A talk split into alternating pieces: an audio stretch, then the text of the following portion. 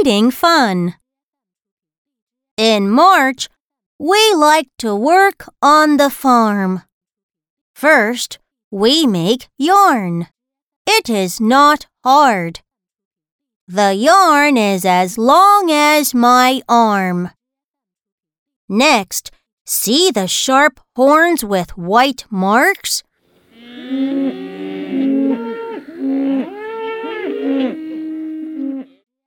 We take them from the yard into the barn.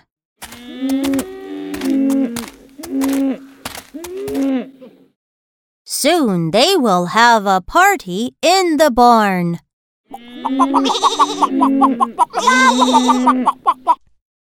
When it gets dark, our dog likes to bark and bark.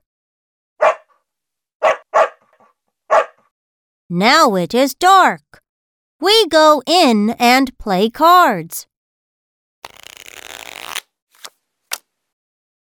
What a good day on the farm!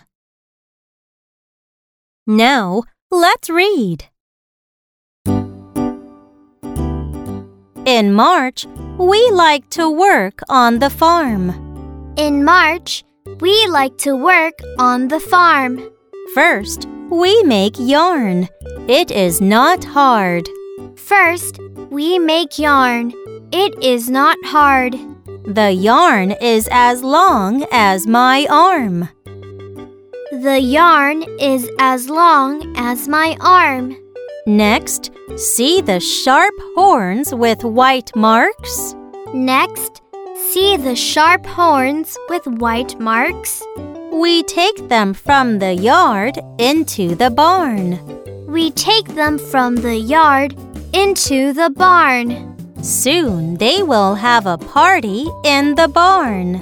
Soon they will have a party in the barn. When it gets dark, our dog likes to bark and bark. When it gets dark, our dog likes to bark and bark. Now it is dark. We go in and play cards. Now it is dark. We go in and play cards. What a good day on the farm!